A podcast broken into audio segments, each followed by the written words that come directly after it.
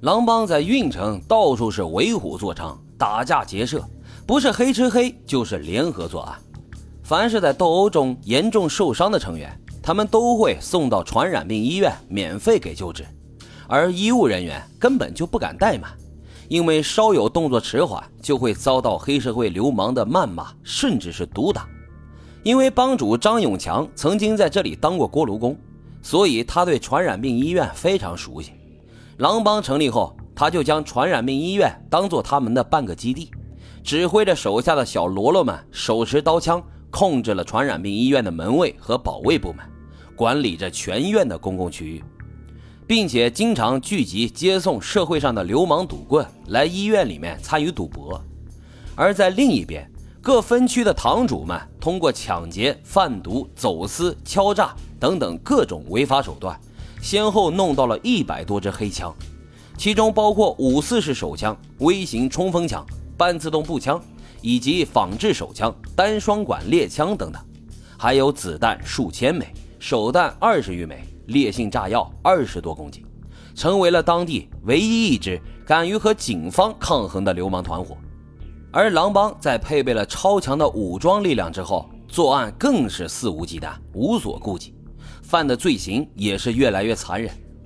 白天，在这运城的街面上，到处都是狼帮的成员，手持利器进行巡视。各方势力随意进入自己地盘的店铺索要保护费。这店铺老板如果有半句牢骚，轻则砸店打人，重则私自囚禁店主，直到对方服软为止。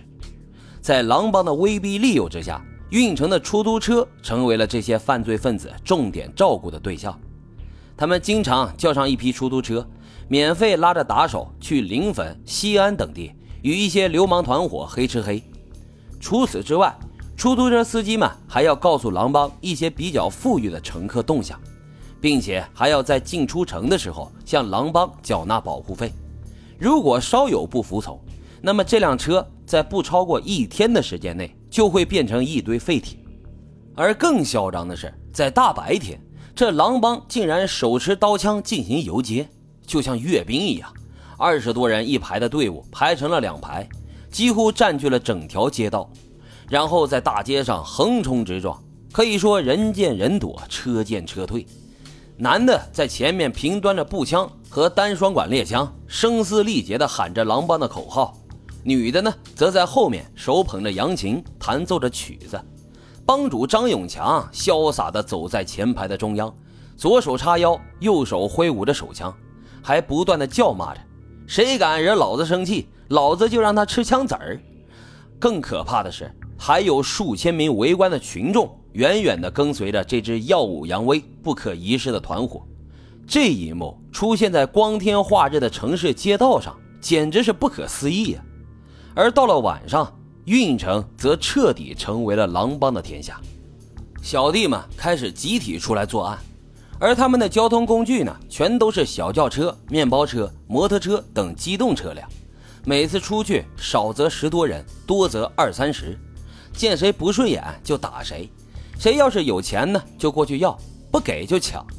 他们还经常在舞厅挟持、强奸女青年。狼帮的成员。还经常到一些厂矿企业、宾馆、饭店聚众赌博，甚至还强迫他人参与赌博，赌资少则几千块，多则数万乃至十几万。这在上个世纪八十年代后期可是相当大的赌资了。狼帮团伙的人一旦输了钱，还会向对方索要归还，如果不给，那免不了又是一顿毒打。不单单是赌博。这张永强在赌场内外还放出了大量的高利贷，有很多被胁迫进去赌博的人，不欠下一身赌债，那是根本就出不来的。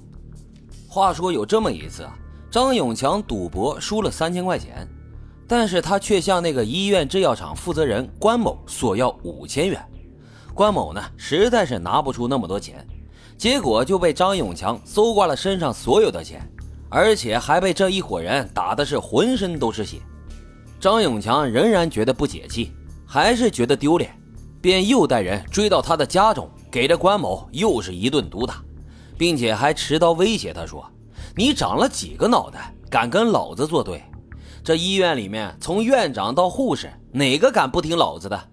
运城街上被老子打断腿的人多了去了，挖眼珠子的也有。